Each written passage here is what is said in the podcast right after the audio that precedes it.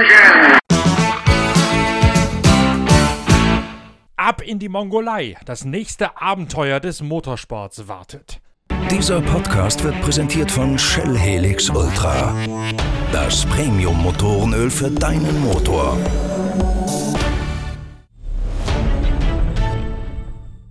Am morgigen Sonntag fällt der Startschuss zu einem der größten Abenteuer des Motorsports. Die Rallye Seidenstraße ist nach der Rallye Dakar die zweitgrößte Marathon-Rallye der Welt und wir werden uns auf den nächsten Podcast-Episoden intensiv mit diesem Spektakel in Sibirien, in der Mongolei und im Nordwesten Chinas auseinandersetzen. Zumal wir in Dirk von Zitzewitz auch einen deutschen Beifahrer haben, der auf der Seidenstraße mit besten besten Siegchancen gesegnet ist.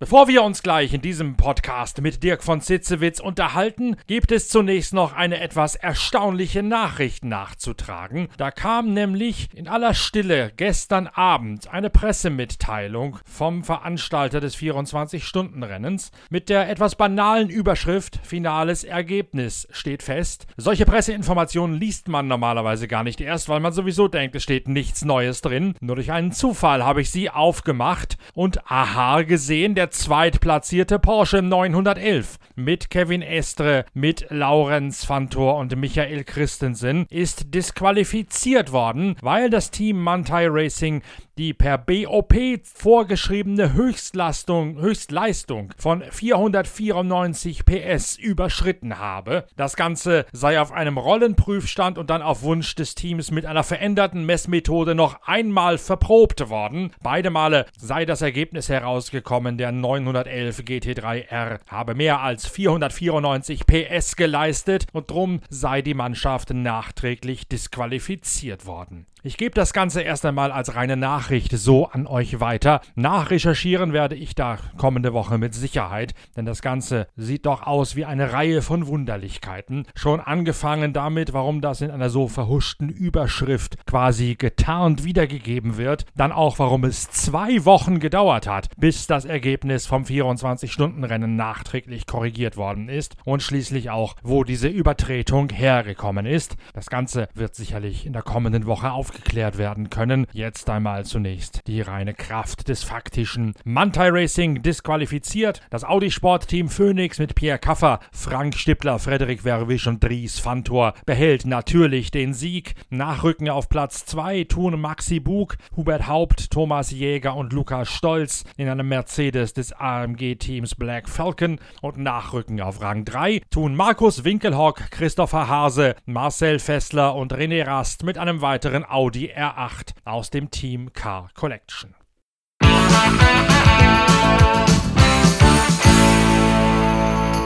Ebenfalls im Rahmenprogramm des 24-Stunden-Rennens auf dem Nürburgring ist der Tourenwagen-Weltpokal am Start gewesen. Norbert Michelis hat dort seinen ersten Saisonsieg gelandet. Ebenso auch Johann Christofferson, der Rallycross-Weltmeister, und Benjamin Leuchter, der einzige Deutsche im Starterfeld. An diesem Wochenende ist der Tourenwagen-Weltpokal schon wieder unterwegs, nämlich auf dem spektakulären Stadtkurs von Villarreal in Portugal. Esteban Guerreri kommt als Tabellenführer nach Portugal. Norbert Michelis hat sich in der Eifel auf Platz 2 nach vorne gearbeitet, vorbei an Ted Björk, denn dessen Link Co-Team erlebte in der Eifel ein Wochenende zum Ei drüberschlagen. Norbert Michelis erklärt uns schnell, worauf es in Villarreal auf diesem kuriosen Stadtkurs mit der großen Motorsportgeschichte ankommt.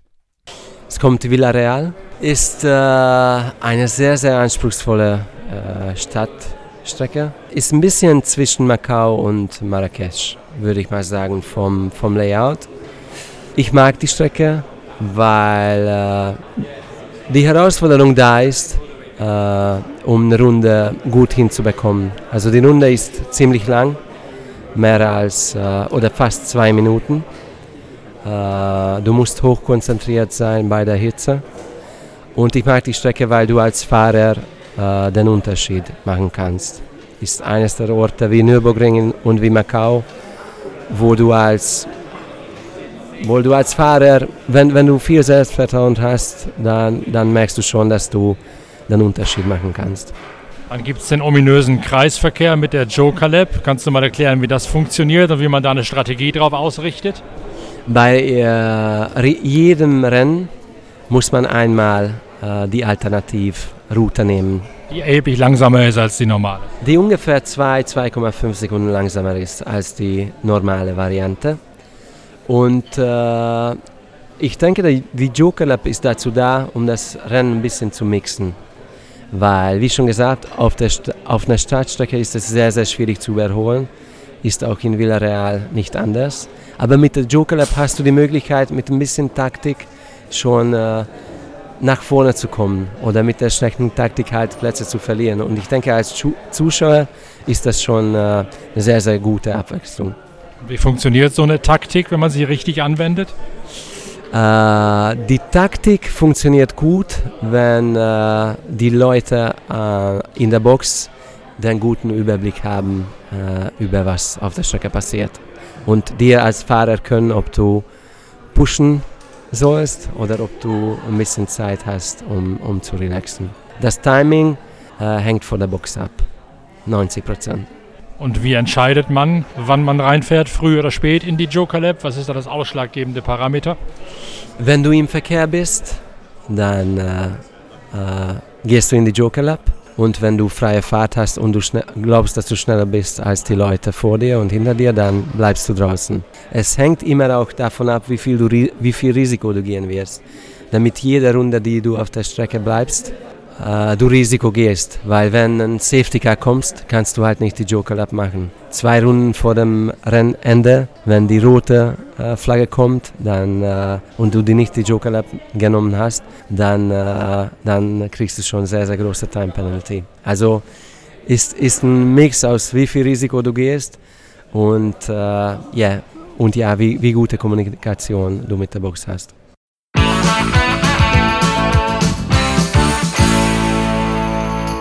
Das Highlight schlechthin des kommenden Wochenendes und der ganzen nächsten Woche ist allerdings die Rallye Seidenstraße. Eine Marathonrallye, die am Baikalsee in Irkutsk beginnt und sich dann einmal um das Südufer dieses riesigen Sees herumwindet. Dann geht's in südlicher Richtung hinein in die Mongolei über deren Hauptstadt Ulaanbaatar raus nach China wo Ende kommender Woche die Zieleinfahrt in Dunhuang stattfindet, einer alten Oasenstadt an der geschichtsträchtigen Seidenstraße gelegen. Motorräder, Autos und Lkw sind bei dieser Marathonrallye am Start. Es ist ein Abklatsch der Rallye Dakar, wenn auch auf etwas anderem Terrain. Und ein Deutscher genießt beste Sieghoffnungen. Dirk von Sitzewitz aus Ostholstein fährt als Beifahrer in einem Toyota Hilux an der Seite von Yazid al-Raji aus Saudi-Arabien mit. Von Zitzewitz ist bereits in Russland. Die Dokumentenabnahme und die technische Abnahme der Autos hat am gestrigen Tage stattgefunden. Heute am Samstag gab es eine ellenlange Fahrerbesprechung und die übliche Vorbereitung mit Roadbook aushändigen, Roadbook machen, lesen und vorbereiten. Und danach habe ich Dirk von Zitzewitz für ein kurzes Gespräch erwischen können.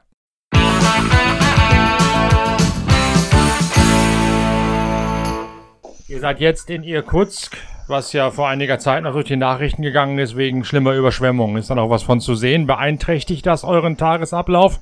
Also hier bis jetzt nein. Und ähm, ich habe nachgefragt und die Überschwemmungen waren angeblich mehrere hundert Kilometer entfernt von der Stadt. Es ist nur halt so, dass keiner im Westen Sibirien und Irkutsk kennt. Und ähm, wenn du irgendeine andere Stadt nennst, die, ähm, die kennt dann schon mal gar keiner. Aber Irkutsk wissen vielleicht manche Leute wissen, was damit anzufangen.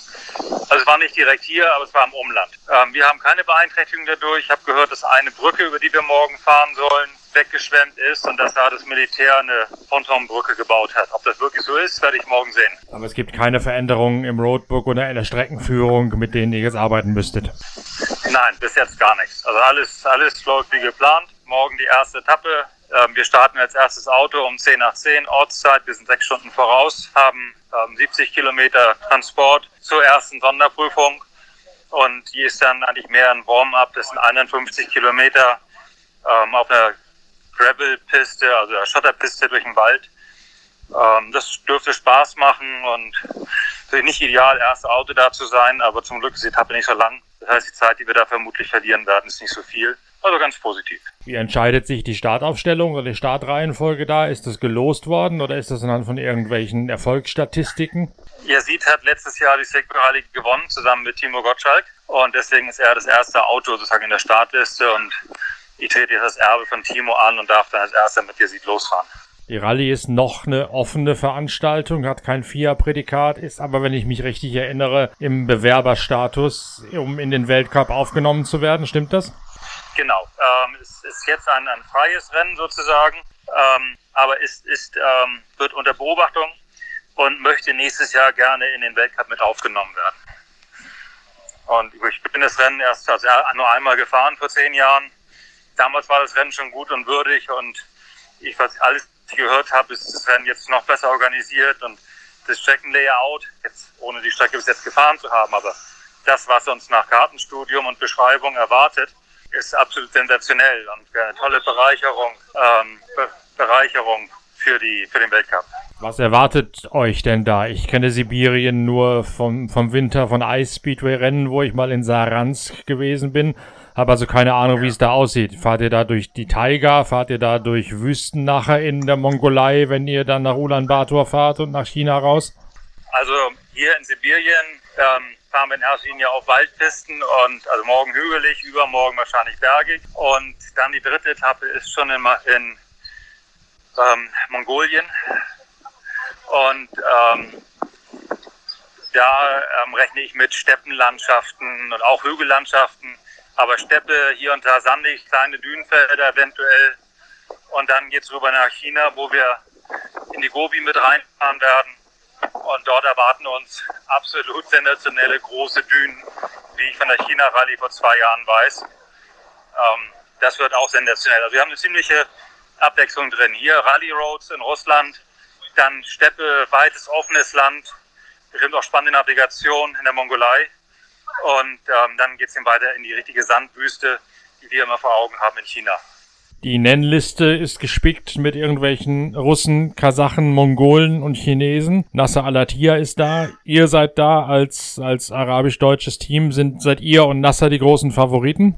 Also davon gehe ich aus, dass, dass Nasser der Hauptfavorit ist, den gilt es zu schlagen. Und ich meine, Nasser ist im Moment die Messlatte als amtierender Dakar-Sieger und hat auch zwei Weltcupläufe gewonnen. Also ähm, das ist für uns gut. Wir können trainieren und können uns anders ermessen und Zusammenarbeit weiter verbessern, mehr Routine reinbekommen.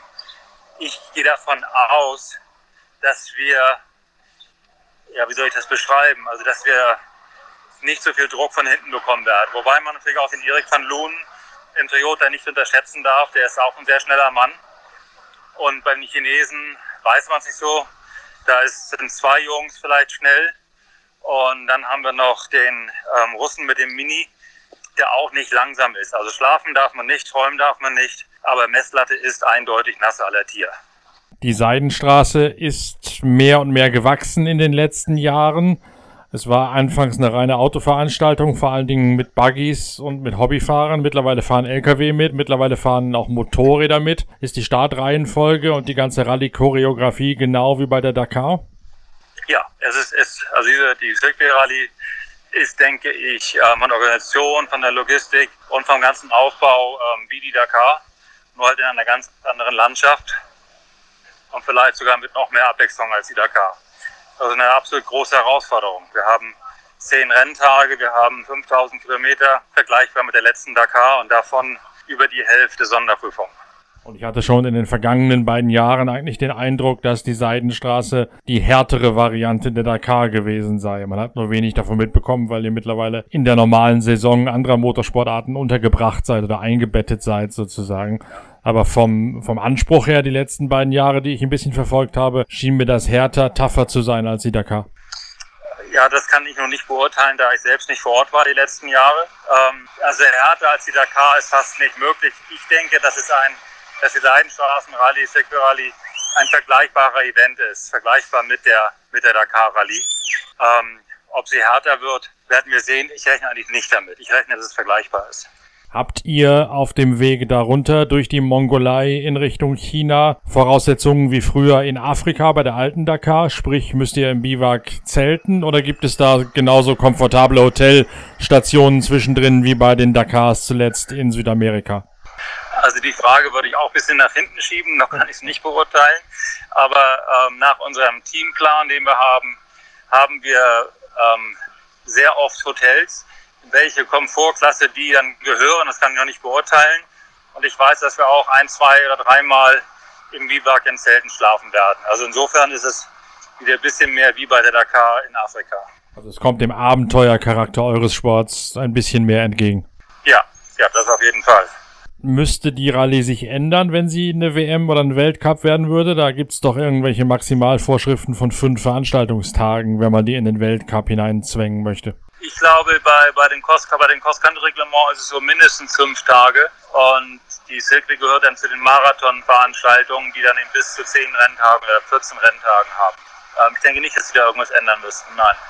Haben Yazid Al-Raji und du euch mittlerweile gut genug aneinander gewöhnt, um diese lange Rallye so zu meistern, wie es gehört? Ihr habt ja eine Rallye mittlerweile sogar gewonnen in letzter Zeit. Ähm, Rallye gewonnen haben wir leider noch nicht, aber wir haben mehrere Etappen gewonnen. Also bei, in Katar sind wir Zweiter geworden bei unserem ersten gemeinsamen Start. In Abu Dhabi haben wir Etappen gewinnen können und lagen sehr gut im Rennen. Da haben uns technische Probleme zurückgeworfen. Und in Kasachstan haben wir auch gut dabei, haben zwei Etappen gewonnen und eine dritte angeführt. Haben dann leider einmal auf den Seitenspiegel geparkt. Das war nicht so gut. Ich hatte nicht mitbekommen, dass ihr euch auf die Seite gelegt habt in Kasachstan. Ich hatte nur gesehen, dass ihr in Führung gelegen seid und war irgendwie davon ausgegangen, dass ihr das gewonnen habt.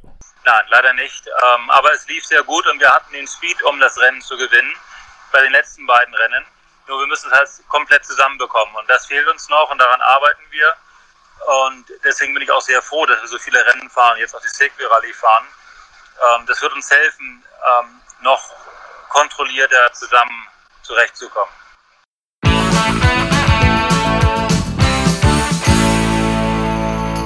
In den kommenden Tagen werden wir jeden Tag neue Updates direkt aus dem Biwaks der Rallye Seidenstraße bringen. Dank eines heißen Drahts direkt zu Dirk von Sitzewitz, dem Mitfavoriten. Das große Abenteuer des Motorsports im Sommer steht unmittelbar bevor. Morgen der Startschuss von Irkutsk nach Baikalsk und am morgigen Nachmittag dann schon der erste Podcast mit Live-Eindrücken aus der Steppe Sibiriens. Bis dahin wünsche ich gute Fahrt mit Shell Denn V-Power schont und reinigt den Motor, sorgt für mehr Effizienz und Leistung und steigert seine Performance. Wenn ihr also noch tanken müsst heute, dann schaut nach Shell-Tankstellen, testet Shell V-Power und schreibt euch für den Smart Deal ein, um so Shell V-Power zu tanken und Standard-Benzin zu bezahlen. Wir hören uns morgen mit der nächsten Episode direkt aus Russland wieder. Bis dahin, tschüss, danke fürs Reinhören, euer Norbert Ockenger.